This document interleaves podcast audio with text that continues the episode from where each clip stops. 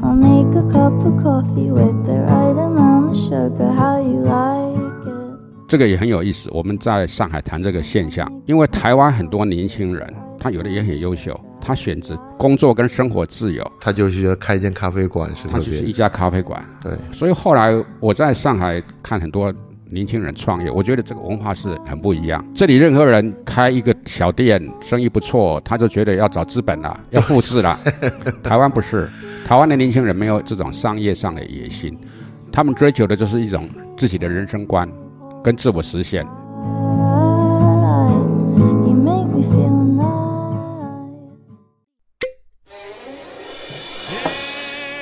It's the good life. Hello，我是范廷略，这里是新生活电台，由荔枝播客独家制作播出，每周更新两次，欢迎收听订阅。You hide all the sadness you feel.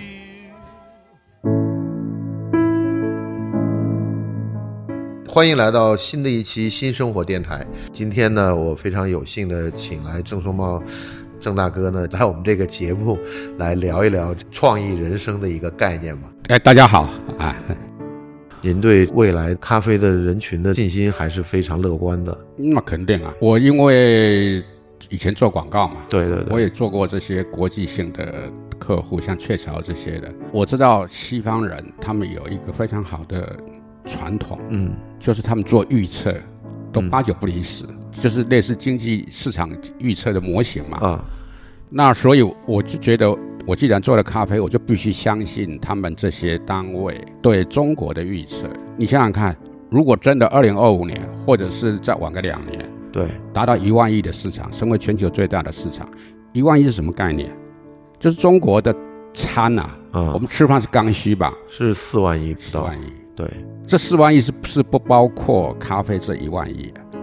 现在智管的一杯咖啡多少钱我们啊、定价是跟星巴克一样，啊。基本上就是因为喝的最多是拿铁嘛，对。我就讲拿铁吧。啊？对，但是也是经常要有活动啊，你现在没有活动也活不下去了，对对对。对吧？活动就是唤醒人们的这个慢慢退却的记忆。不是这个，我讲的活动都是优惠活动，啊。这个就是呃，我觉得中国的电商这么发达，使得人们消费。对，都要看优惠，看价钱。还是在拼价格。现在是这样，所以嗯这个我觉得也不是一个太好的现象。嗯，尤其像我们做精品咖啡对是很累的，因为消费者也不认识精品咖啡。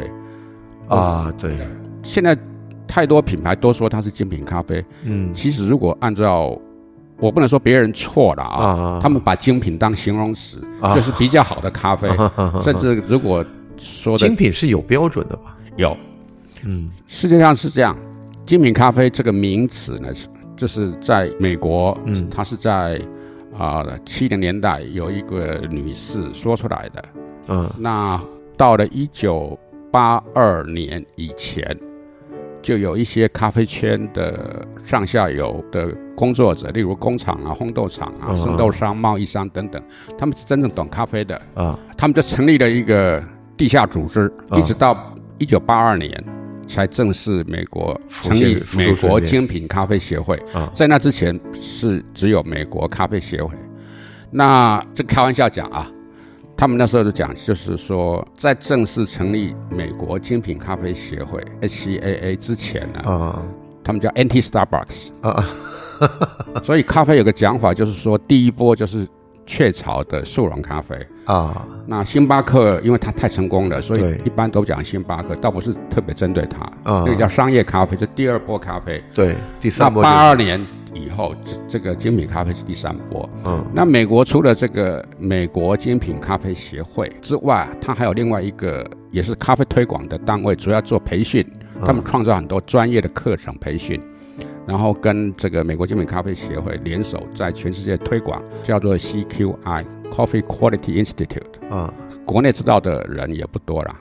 我因为比较信奉专业吧，因为我自己做广告也是个专业工作者，所以因此我过去这八年曾经呃不止一次把我们还没确定要买，但是可能要买的几款生豆，啊要寄到大陆以外的 CQI 认可的单位，啊由至少三个人以上考过 Q Grader 的资格去打分数，打完分数要送到 CQI 美国的总部，嗯让他们认可这整个 process 是合格的，然后再通知我们交钱，啊交到总部去，就等于才把分数给我们。啊，所以他必须在 PQI 认定的八十分以上，才叫做精品豆，明白。就实际上现在很多咖啡店它并不是那是形容词。啊，我常讲那是形容词，它不是按照一个行业组织来去运作这个事情因为这个组织在国内没有被重视嘛。啊，对。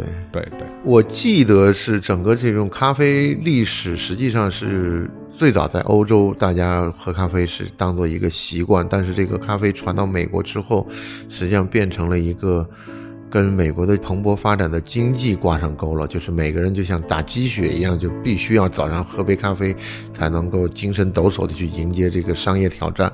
然后就变成了一个生活方式，现代生活注重美，也讲求生活情趣，所以在工作之后，大家都需要轻松一下。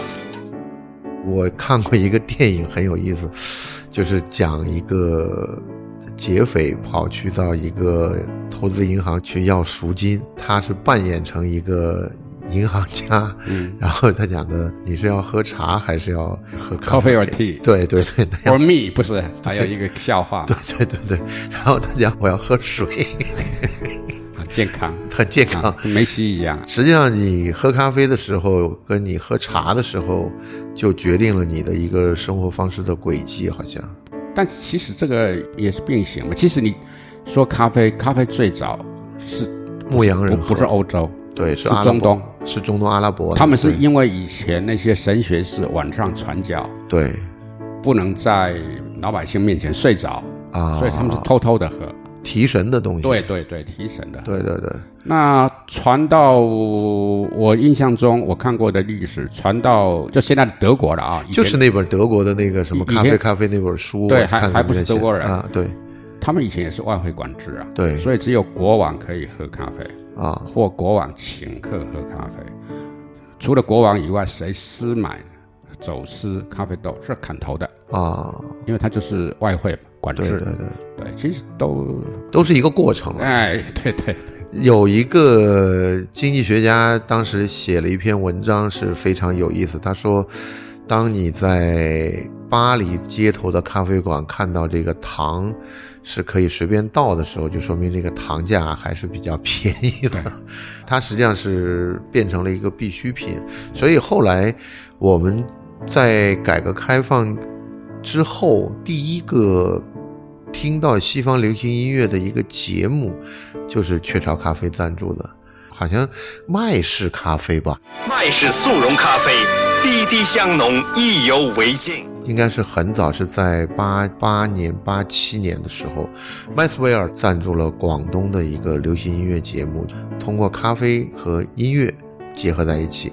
但是很有意思呢，是我看到了这个中国电信的广告是在九六九七的时候开始装互联网的这个宽带了，然后呢就很有意思，我到至今都搞不懂，就是为什么大家要把喝咖啡跟这个网上冲浪结合在一起？就他认为，当你在网速很快的时候，你这个时候是可以喝一杯咖啡的。然后更有意思呢，就是看到您之前的那个广告说，再忙也要请你喝杯咖啡。啊，对，是然后呢，你知道吗？在香港有一句实际上是很不好的话，就是 ICAC 廉政公署请你喝咖啡。講起咖啡，呢杯冇人唔識。世界在變，反貪不變。實際上跟現在紀委請你喝茶是一個意思，就是說你来来喝杯咖啡吧。廉廉政公署的咖啡是很有名的，它实际上不同的时候呢，咖啡代表的文化后面的东西都不一样。我实际上我真是很好奇的，就是为什么互联网跟这个咖啡连在一起，我至今搞不懂。我觉得我不知道，但是我们如果从您您提到这个作品推论回去，嗯他们广告人在会议室可能是觉得总不能喝酒吧？啊，是吧？对对对对，那就剩下咖啡跟茶了。对那因为这种广告的部分可，能还更弱一些。不茶感觉年纪老一点，对对对对对，这个是 targeting 的问题。对那咖啡就比较时髦，啊，我猜想可能是这个原因，还是时髦比较新啊，比较时髦，尤其对我们中国人来说，嗯，在当时可能觉得咖啡还比较西化，西化，对比对对较进步。对哎。那个时代就是八十年代就流行那个麦式的一一罐一罐的速溶咖啡嘛。对，实际上速溶咖啡，你现在回头来讲，是因为战争年代或者动乱的年代，你没有时间安安静静坐下来喝一杯好咖啡，对。只有一些就是袋装的这种，不就是好像这种速溶的，包括那个时候还流行什么咖啡伴侣啊什么之类的，对，都是好像它就是时代的产物了。对对对对对对，但是到现在也还在啊。刚刚提的已经进化到第三波，但是并不代表第一波就消失了。没有没有，第二它还在波也还在。还在还在。啊。你知道雀巢在全世界非常非常庞大的企是业，最大的啊。食品企业，哎，不止食品，对，他还做药什么做什么阿玛尼都是他的了，啊，这我这样吓吓一跳吧。啊，对，但他们听说最赚钱的单一的产品就是咖啡，例如他们去年吧，啊。不是买了星巴克咖啡馆以外所有的产品，对对对，他买买买你现在买瓶装的都是他星巴克都他的啦。对对对。所以你看，他从第一波的雀巢速溶咖啡，啊，到第二波就是买了这个星巴克的咖啡馆以外的产品，对。到第三波他去买了 Blue Bottle 蓝瓶子，啊，对对对，他都有了他都有了，然后他胶囊咖啡也卖的非常好。胶囊咖啡它还有两个品牌，对对，胶囊咖啡被大家骂的厉害，就是说，大家讲的，谁知道胶囊里面装的是什么粉啊，什么豆？装的是乔治克隆尼啊。对，就因为乔治克鲁尼贵嘛，所以啊。所以大家就在想，你能花那么多钱请乔治克鲁尼，肯定产品上面的东西是这最赚钱的，对对对对，他从生意上来讲，这是一个特别好的形象，是。而且就是说，因为像我以前雀巢在台湾也曾经是我的客户嘛。啊。我举个例子，比如说我们做雀巢婴儿奶粉，对。或雀巢婴儿麦粉、雀巢婴儿米粉，你想想看，吃米粉这个小 baby 进来这个市场，三个月之后就不吃了，啊，三个月之后他吃麦粉了。对对对那对，婴儿奶粉等到他可以吃固体食物，他就不吃了，。对，那咖啡不是，咖啡就是我刚刚讲的，一直他只要待到一个人所谓的 reach，啊，创造使用率以后，频度越来越高嘛，对对对，所以这个是最能够掌握住的。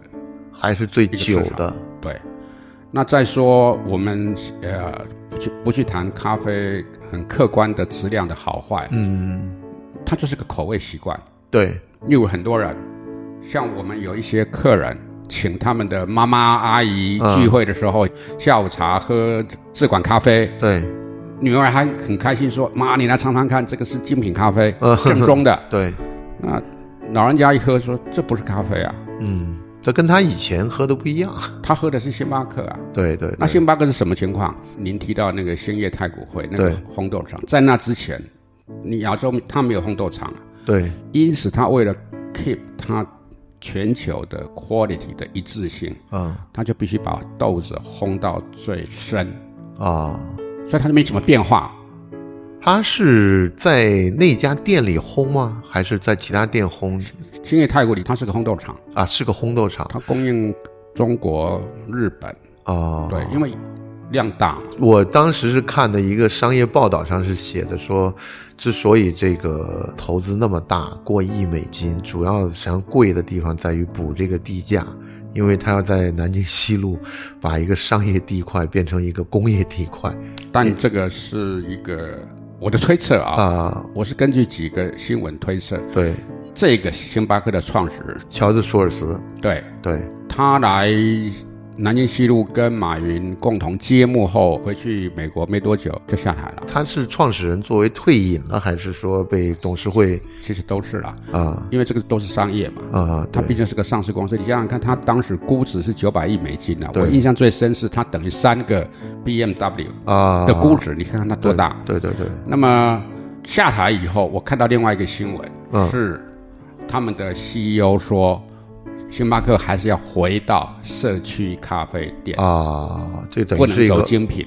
你记得他们不是有那个呃黑围裙吗？，对对对对就是因为全世界经过美国精品咖啡协会的推广，到处都有小品牌，甚至是独立的咖啡馆，嗯，但是都在做手冲咖啡，对，那吸引了很多人。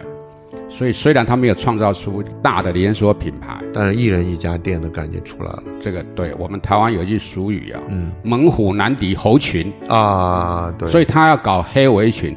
我印象最深是在咱们在上海思南公馆对面对有一个独栋的星巴克，对有有它还有个棕围裙，中围裙什么？棕色的棕啊啊，咖啡色棕色。那，就更高级的吗？对，最高级星巴克。啊，全中国只有两个，啊，这个围裙的颜色是我真没见过棕围裙，因为它一般是绿围裙嘛，对对对，对然后就黑围裙对，reserve，啊对吧？这啊是精品咖啡，对对然后再来装围裙。啊。可是我明白你意思，他还是希望自己不有脱离时候我不脱离群众牌啊啊，就跟人一样，嗯有时候他的资产就是他的负债。对他因为他的资产就是商业咖啡嘛，你去做什么手冲咖啡呢？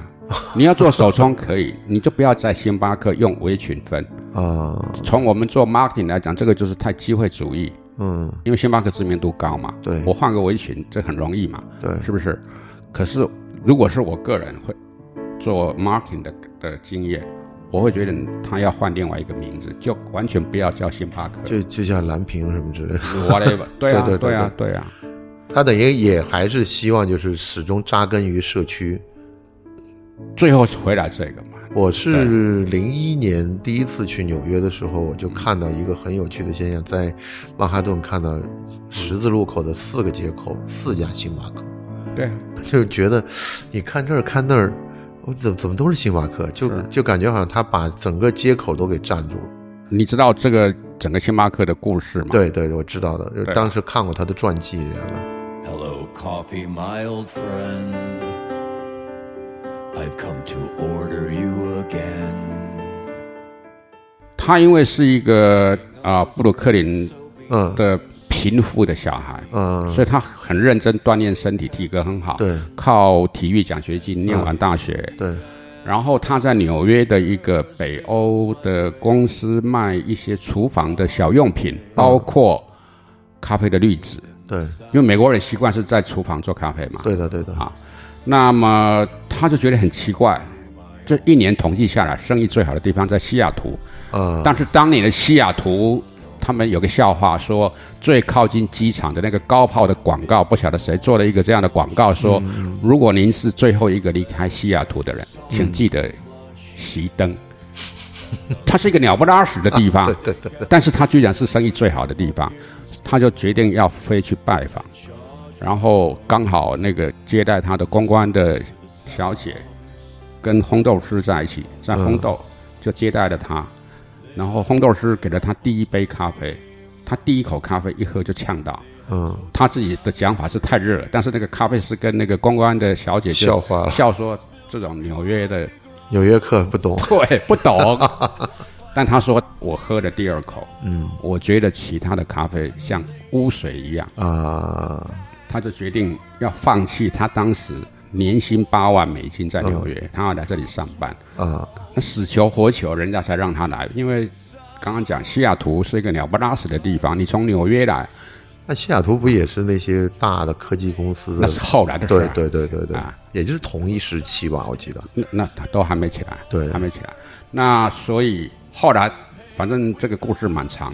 简单讲，嗯他终于进去上班了。嗯那有一次派他去意大利参加咖啡展会，他因为穷惯了，嗯。所以他就有一个误解。嗯。他说他就订了一个 hotel，是离展场最近的地方，步行可达。啊。因此第二天早上，啊。他走出酒店，他就听到非常高亢的意大利的歌曲，啊。人声鼎沸。啊，然后小小的店，闻到一种特殊的香味，就咖啡的香味。他也不知道呢，啊，他就讲美国人以为咖啡豆是长在玻璃罐里面。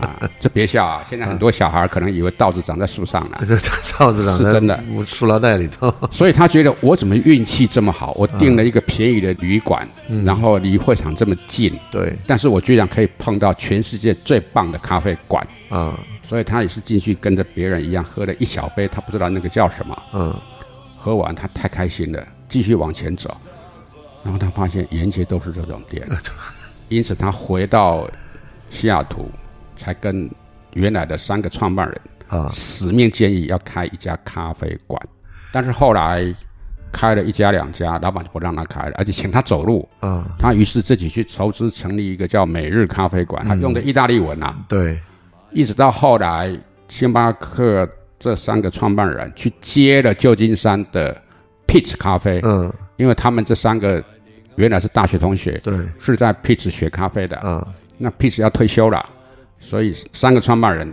借钱去买了 Peach，然后旧金山、西雅图两边跑，开着二手车，嗯，后来太累了，也还不出钱，于是再把星巴克卖给了。说一次，对，是这样子来的。所以你看，源头是那一杯在意大利他喝到的全世界最棒的咖啡。他是后来你知道吗？就是在应该是在一九年还是一八年的时候，好像第一家星巴克开在米兰，好像就是圣诞节前后开幕，然后愤怒的米兰人就把他门口的棕榈树给点着了。铩羽而归。他在星巴克在全世界最大的挫败是，第一个是澳大利亚，对，他是真正开了，啊但实在不行。那我后来看了 CNN 还有 USA Today 啊不同的杂志，在不同的年代评判世界十大咖啡城市，啊！每一次第一名都是墨尔本，那你怎么能存活星巴克呢？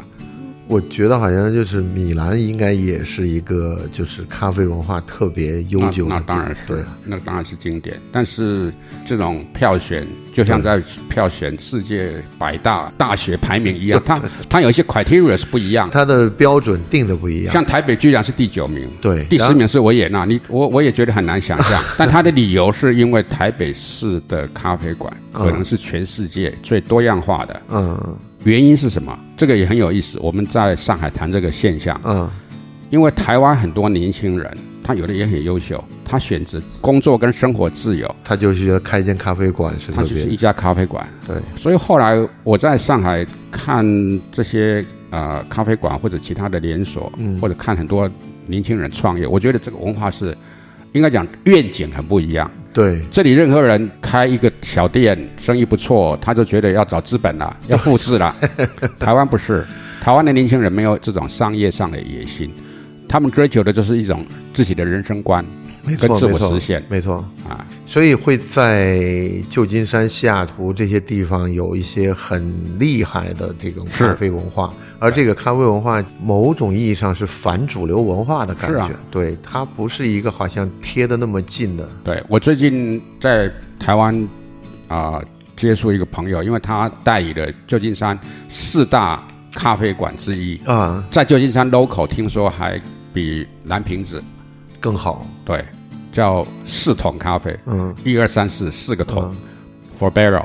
这个老板他只开两个店啊，啊，就这种，实际上你现在想一想，就是跟餐饮行业的热闹也是一样的。就是你如果坚持着不开店，就是你就好好做一家店，可能就是很好，非常好。但是问题呢，你就是守不守得住诱惑？你的这个诱惑就来自于你有这么多的消费者，你干嘛不多开几家？不还不止了，那资本会来找你啊，对啊，对啊，天天骚扰你。对他他开的条件非常好，就这样你。像那个 Blue Bottle，当初啊它为什么会被叫做精品咖啡界的苹果？对它跟苹果有什么关系？对，其实是因为有一帮硅谷的年轻人总是有一些叛逆梦想叛逆跟创新的性格，他们就去 Google Venture 啊。就去投了一轮，后来又投第二轮，因为 Google 的原因，它就变成咖啡圈的苹果。哎但是这个就很不好嘛，因为那个老板他们是一对夫妻嘛，嗯，创办人就说：“哎呀，我拿了这个钱也不晓得干嘛。”他好像拿了几千万美金吧，然后就说：“不然拿个几百万去弄个烘豆厂，嗯，剩下的钱也不晓得干嘛。”事实上有点揠苗助长啊，可以这样说。那就回到这个最早的这个情况，就是说，现在的年轻人要喝咖啡，实际上是为了反对这种都市孤独症的概念呢。对，其实这个回到刚刚我们回到我在台北做中心百货，到服装店培养气质，到书店展示服装。Sunrise，中兴百货就是当年在那个阶段的百货公司，你比如说你去买男人的衬衫、皮鞋、口红、化妆品，其实各大百货公司提供的都一样，一样。对，那所以因此，我当时要给他添加的所谓的啊、呃创造它的附加值是，让人们觉得提着中兴百货的手提袋啊，走在街上就是很不一样。我想国内大家比较熟悉的就是看过这样的报道，说手上拿着一杯星巴克的纸杯，对，你的身份不一样啦。对对对，啊它它是这个这个意义，是是它是一个溢出的价值。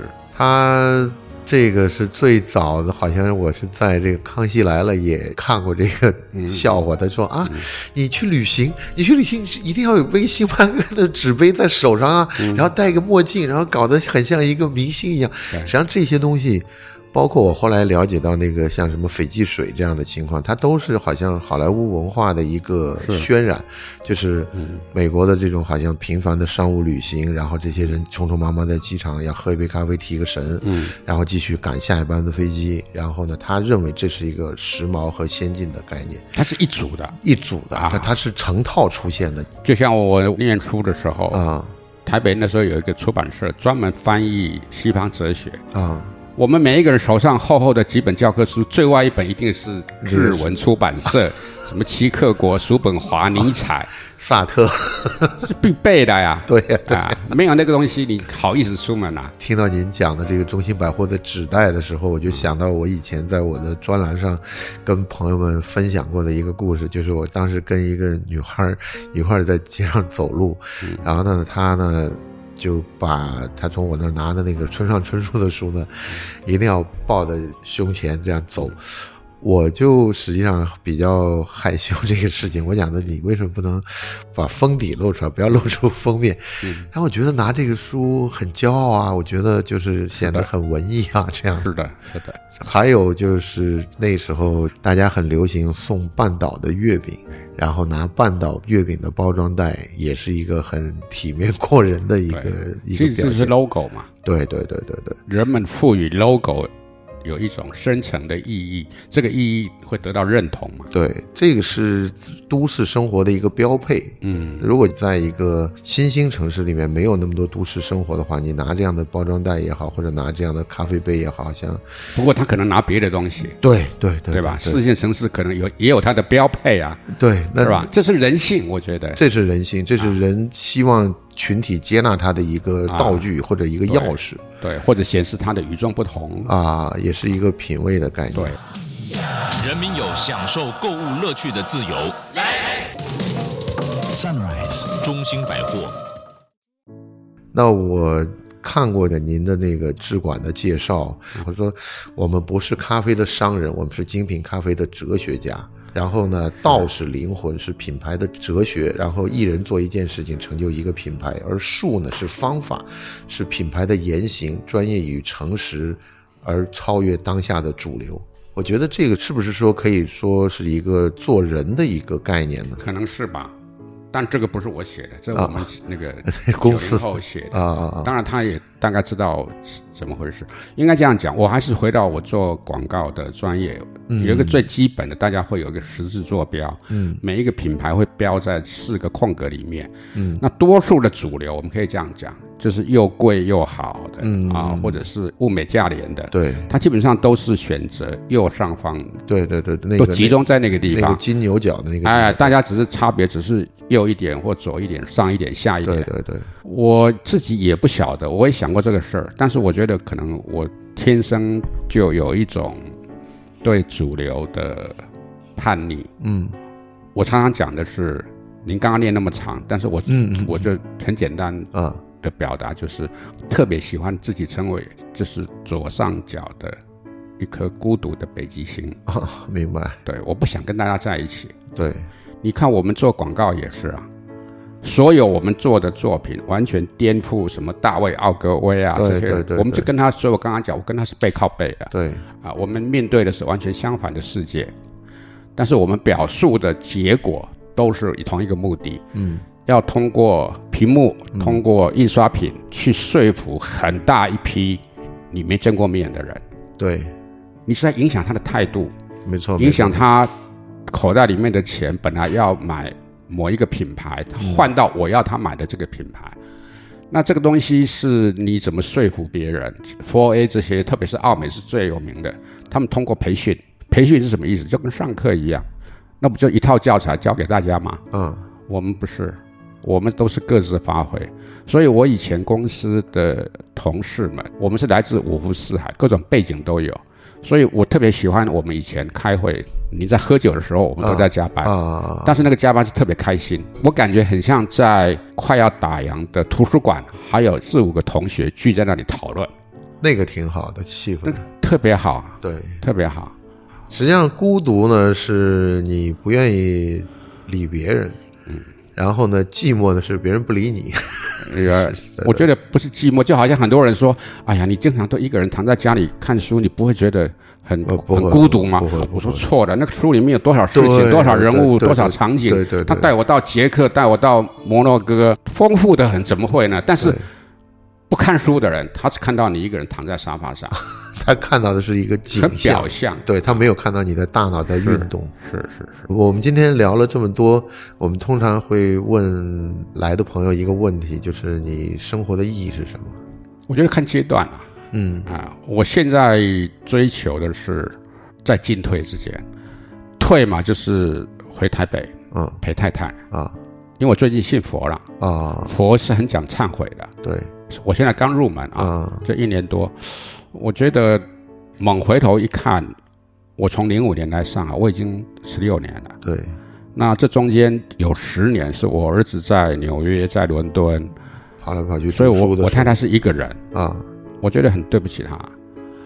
那如果近的话，是因为现在经过这九年的打磨，加上刚刚讲整个市场对反应热烈起来，所以事业上也不免，虽然年纪大了，但还是有那个雄心。对所以这个进的话，就是说要如何用新的 model 去把这个品牌做得更有意思。更有意思。对对那 even 是这样，我也还是跟我太太说，我把它当第一优先。所以如果说我在咖啡这一块能够进，嗯但我也要通过组织的安排，让我有更多时间退到我太太身边，就是你还是要眷恋比较家庭生活的啊两边要 balance，对这个是第一优先呐、对对对啊，对第一优先就是进退都可以前进。那么这样的话，回到您刚刚讲的人生的意义，我觉得是小我的意义就是要对家人负责。对。那大我的意义是我很多年以来一直很希望我的企业里面可以有一个社会企业的部门，嗯，就为这个社会做一些贡献，公益。啊对对对对，非常好，非常好。但是这只是一个要看老天爷安排嘛，看佛陀安排。嗯，我到底是该进还是该退？啊，好的，好的，我们非常 非常高兴今天聊了这么多，谢谢松茂大哥。哎，不用客气。好，哎谢谢你。谢好，再见。